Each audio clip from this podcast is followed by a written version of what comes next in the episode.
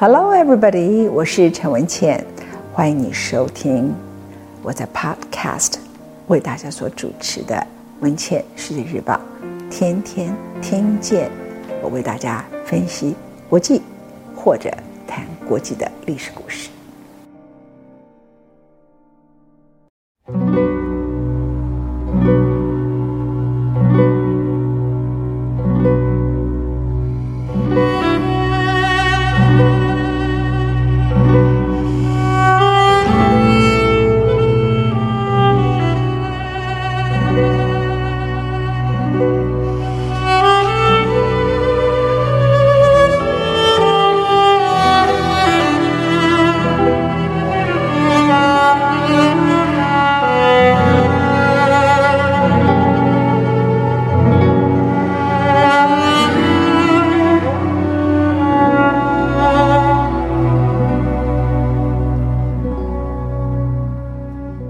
各位听众朋友，大家好，我是陈文茜。从今天开始，我要为大家说的故事是二十世纪影响美国最深，某一个程度来说，也影响全世界、改变历史的美国总统小罗斯福。我选了《Adagio》这首曲子在前面。其实一刚开始，他的人生。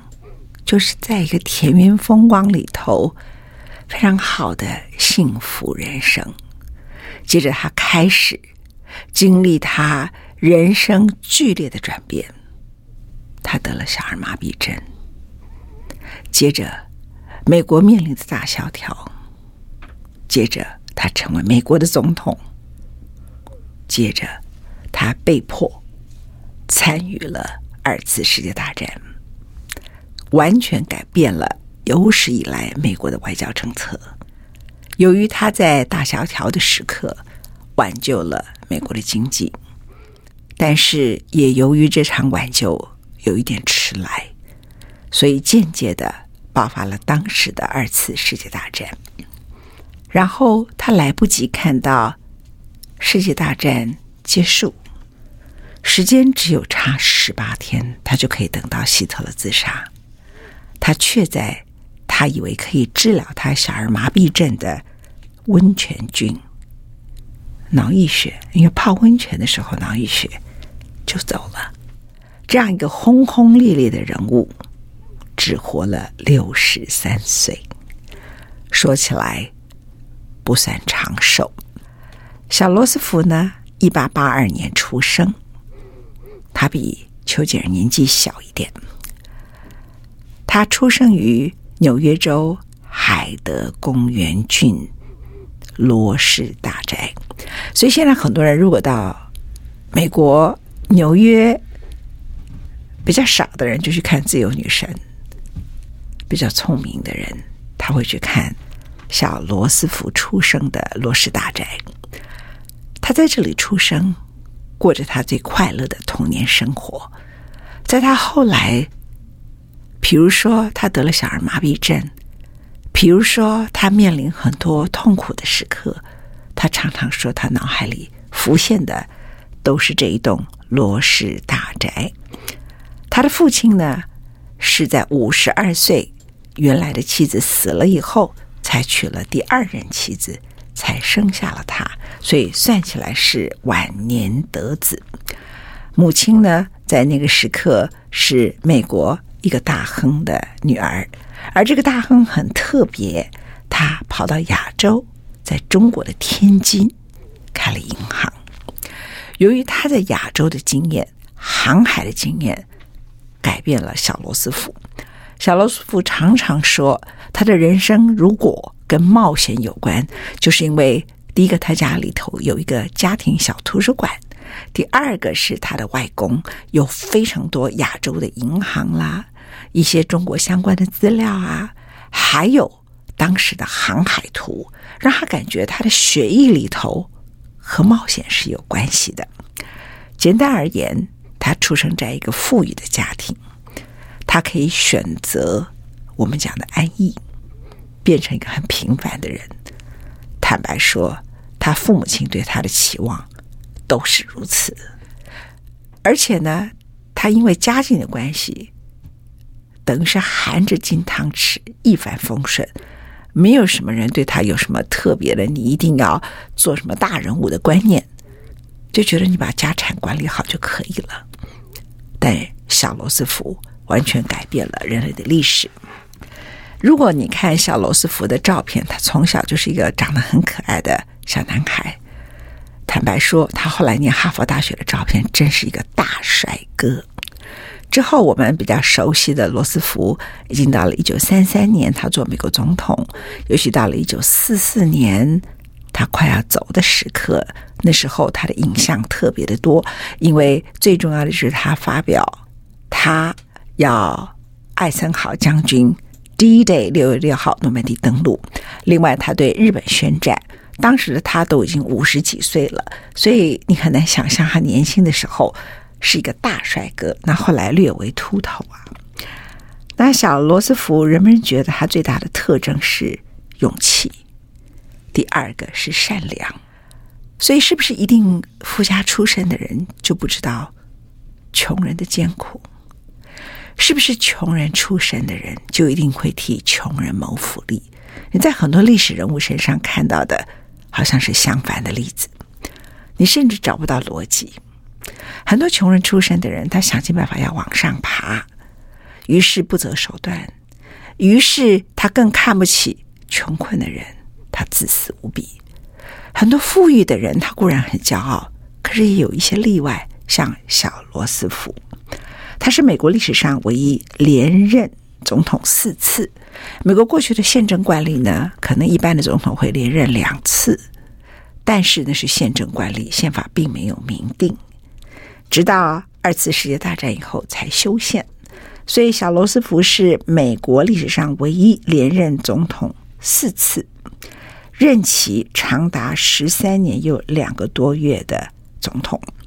那他最后一任。没有做完，因为他才刚当选没有几个月，就突然脑溢血走掉了。一八八二年一月三十号，他出生于纽约州的海德公园郡。那为了让大家有机会到纽约去的时候去参观这个宅邸，我把这个英文念一遍，叫 Hyde Park, New York。那你还可以查一个关键字，叫 Springwood。春木，春天的春，木头的木，罗氏大宅地。那么这个地方呢，其实很美。它在 Hudson River 里头，它不是一条河，它其实是河谷。我去过几次。在他出生之前，他们的家族在那里就已经生活了很多代，所以你会感觉，虽然是纽约，其实是离纽约市开车要一个多钟头，相当的属于郊外了啊。那它的更早的祖先可以考证的是在十七世纪左右从荷兰移民到美国，所以海德公园郡呢，虽然说是靠近纽约，但其实看起来就是一个山谷里的小乡村，距离纽约市大概是八十里左右。从罗氏大宅院的阳台上可以俯瞰美丽的哈德逊河谷，也可以看到附近的很美丽的卡斯基山脉。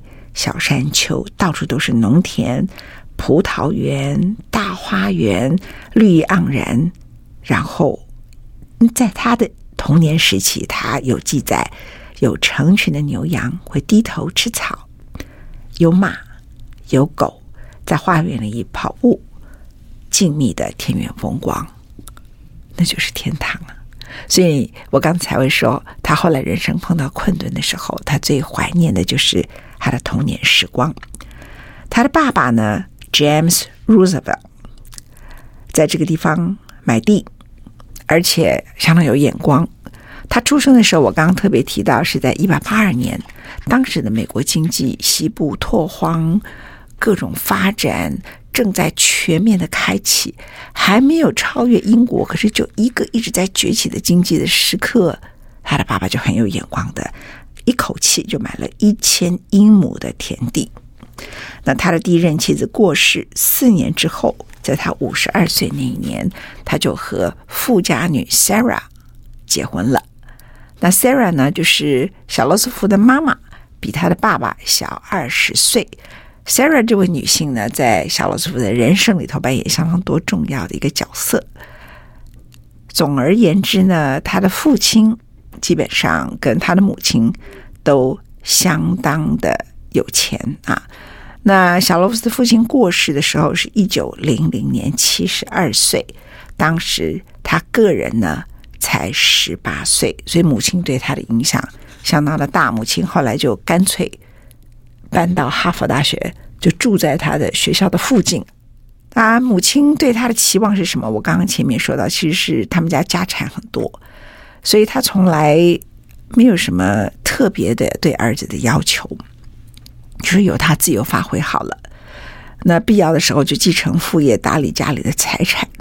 到了一九三二年，当小罗斯福在竞选总统的时候，他妈妈就讲说：传统观念有一些人可能期待你的儿子望子成龙，甚至成为美国总统。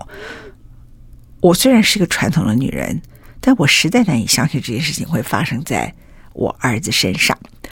那我刚才为什么特别提这个背景呢？很多人就觉得说，哦，一个人成为大人物，可能是他父亲从小告诉他你就要做总统，他的母亲给他读伟人传记，刚好相反。他的父母亲呢，在他十五岁之前呢，就带着他到欧洲到处去旅游，所以他学校的功课都断断续续的，是靠家教。那也从来不给他压力，放牛吃草。一个家教也不会特别严格，那经常也带他去各种不同的地方度假、游骑，各种不同的旅游，让他呢，哎，到法国去，到欧洲去，然后也目睹了很多美丽的博物馆等等。哈，那小罗斯福在童年的时期是很爱阅读，可是他，again，我为什么讲 again？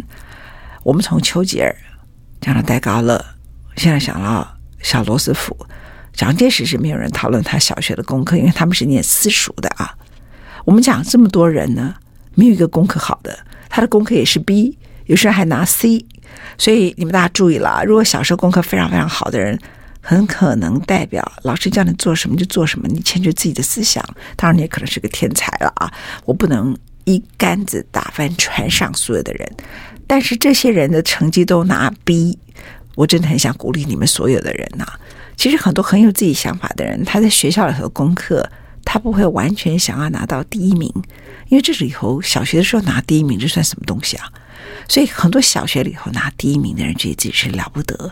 到念到中学的时候，功课开始下滑，就开始很挫折。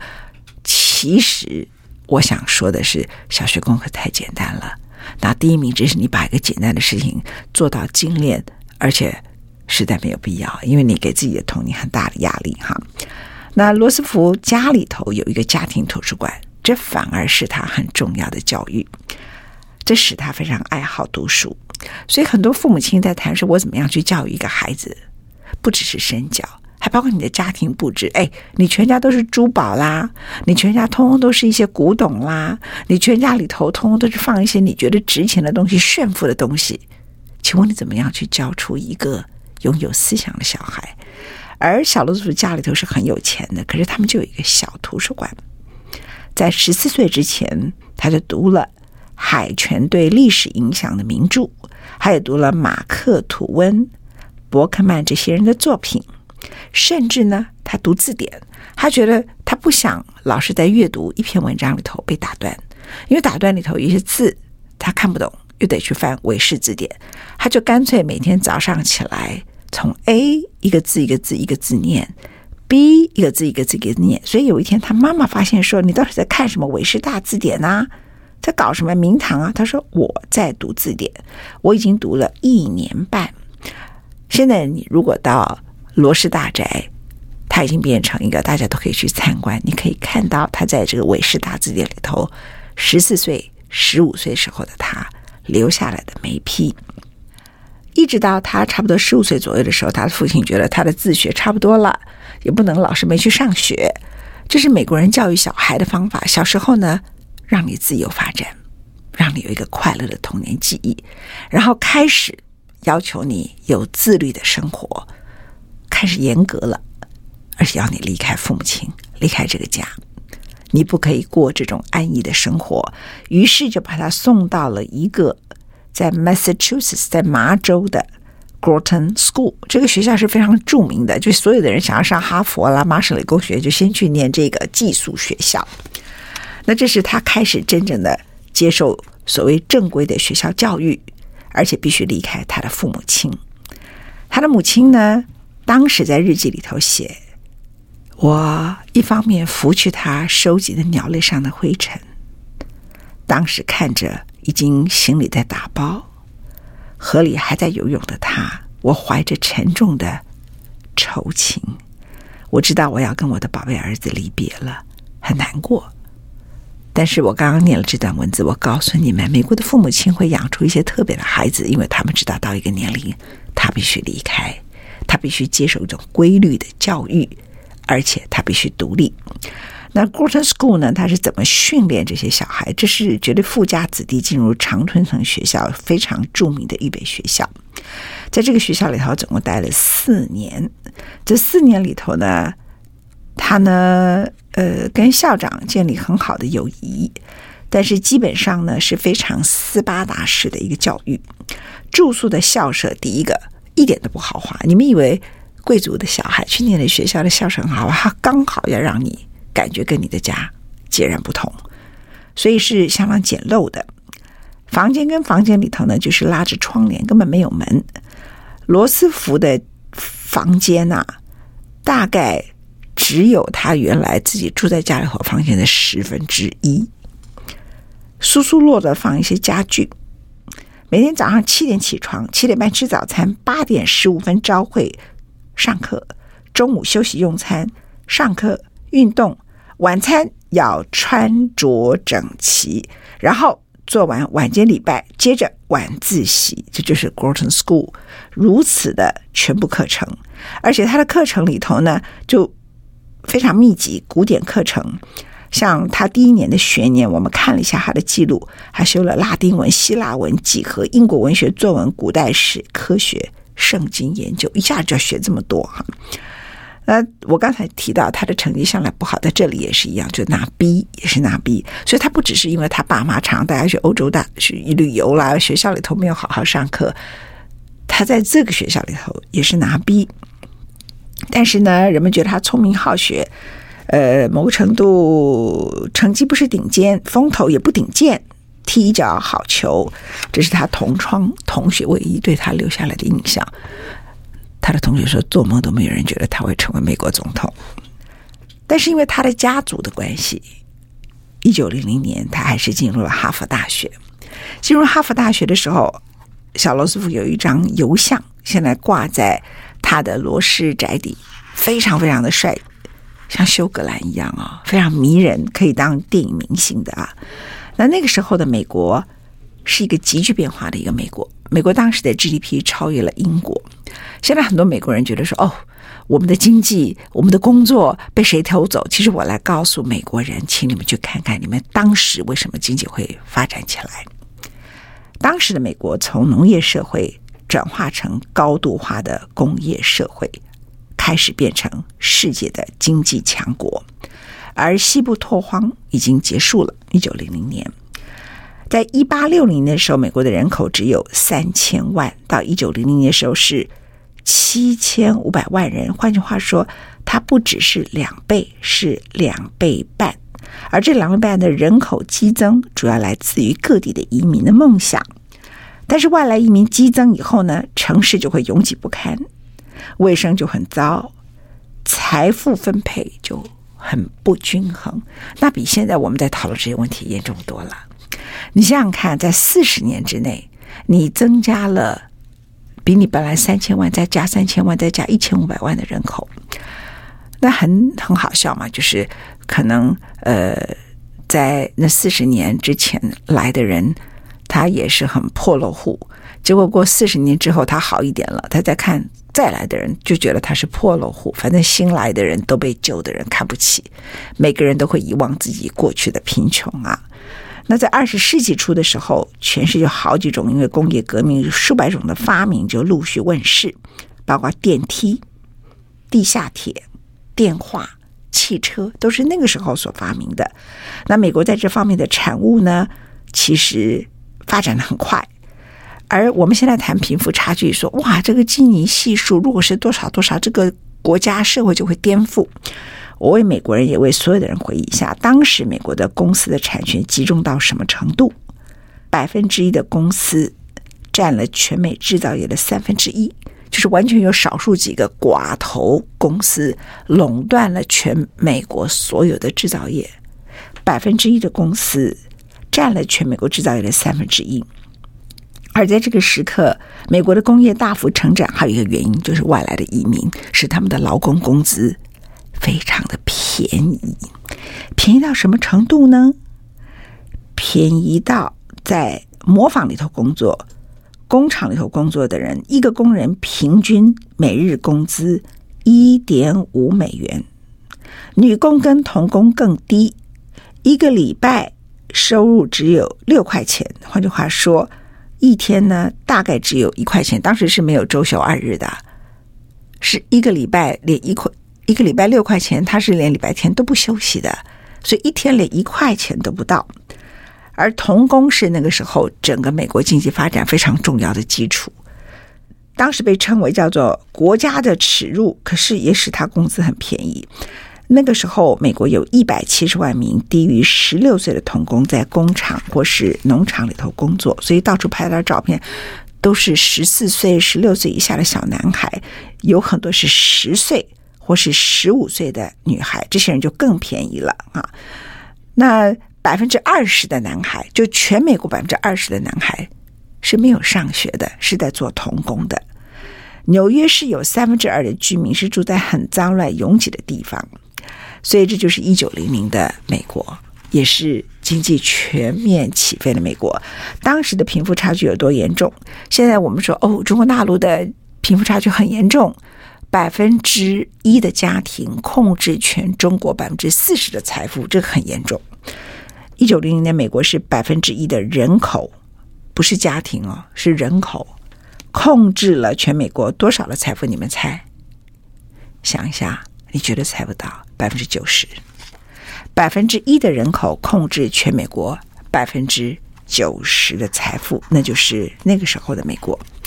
所以，当小罗斯福进入到哈佛大学一九零零年的时候，哈佛大学当时是已经全世界很著名的名校，创下了两百五十年，跟今天一样是美国的权贵子弟最热衷的大学。那他进入大学是十八岁，他体育。高中时候可以，到大学的时候也不行了。第一年参加了合唱团，第二年呢，他开始对校园的刊物有兴趣。第三年，他就变成美国哈佛大学校内报纸《哈佛日报》的总编辑。而且非常重要的是，他开始参加很多慈善团体的社团工作。其实没有人知道为什么这样一个小孩在那个背景里头。他会注意到这件事情，可是他在学校里头广泛的阅读，每天看报纸。他认为美国的财富太过度集中在少数人的手中。他看到跟他同年龄的男孩就在做童工，而他们的日子这么好。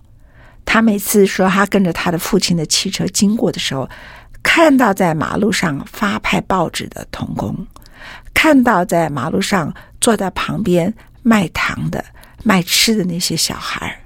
想想自己那个时候旅游所坐的豪华游轮，他觉得很惭愧。这就是他加入慈善工作的理由。所以，一个人需要经历贫穷吗？其实，一个人心中有一种善良啊，他本身呢，反而更可能让他最后，不管他的出身是什么，会去关心比他穷困的人。在大学时候，他主修历史跟政治。他辅修的是什么？有趣了，他辅修英文。美国人辅修英文是什么意思？不是他英文讲的不好，他想让自己的英文更漂亮。还有演讲，这两件事情呢，就使得他后来不管他从政当纽约州的州议员，还是他成为美国总统的演说，还是他宣战的演说，都成了经典文学。这个是很重要的一个原因。好了。他在哈佛大学呢，成绩是什么？比在高中时候还烂，是 C，A B C 的 C，就是更烂，真的是很普通，很普通啊。父亲死的时候呢，在他大一的时候死了，那留给他一笔财产。在美国，他们不会一下子给你几百万美元的财产，他们都是用信托的。信托的话呢，当时他一个月可以拿到将近五百美元左右，一年是六千美元左右。当时很多学校的老师一年不过五百美元，所以他等于他一个月抵老师的一整年，所以生活算是相当相当的好。但他没有什么太多的挥霍，虽然他也是个妈宝，因为爸爸死了，他妈妈生活没有重心，就搬到哈佛大学附近去。结果同学就开他玩笑，他是长不大的小男孩。但是他常常说：“我的母亲对我的影响是什么？就是你如何对一个爱你的人 say no，你拒绝他又不伤害他，所以他跟人之间有一种特殊的交往能力。他认为是他如何应付他的强势妈妈来的。他在哈佛大学的时候参加慈善机构的募款，他自己也捐款。”替贫穷的小孩工作，这比他花在学校上课的时间来得更多。而这件事情也影响后来他的婚姻。到大四的时候，他和他的一位堂妹，就是后来美国最著名的总统夫人 Elena Roosevelt 两个人结婚了。大四的时候呢，他认识了她，然后呢，两个人有了爱情火花。隔一年宣布订婚。毕业的时候，然后再隔一年呢，就在纽约市结婚。这个过程，他妈妈反对的不得了。他妈妈好不容易搬到哈佛大学附近，而且买了很漂亮的，在当地有一个叫 Commonwealth 的大道上的一个豪宅，就希望他能够多结交当地的名流，然后希望他开舞会，他会应付他妈妈。可是他其实都是去帮贫穷的孩子，还有。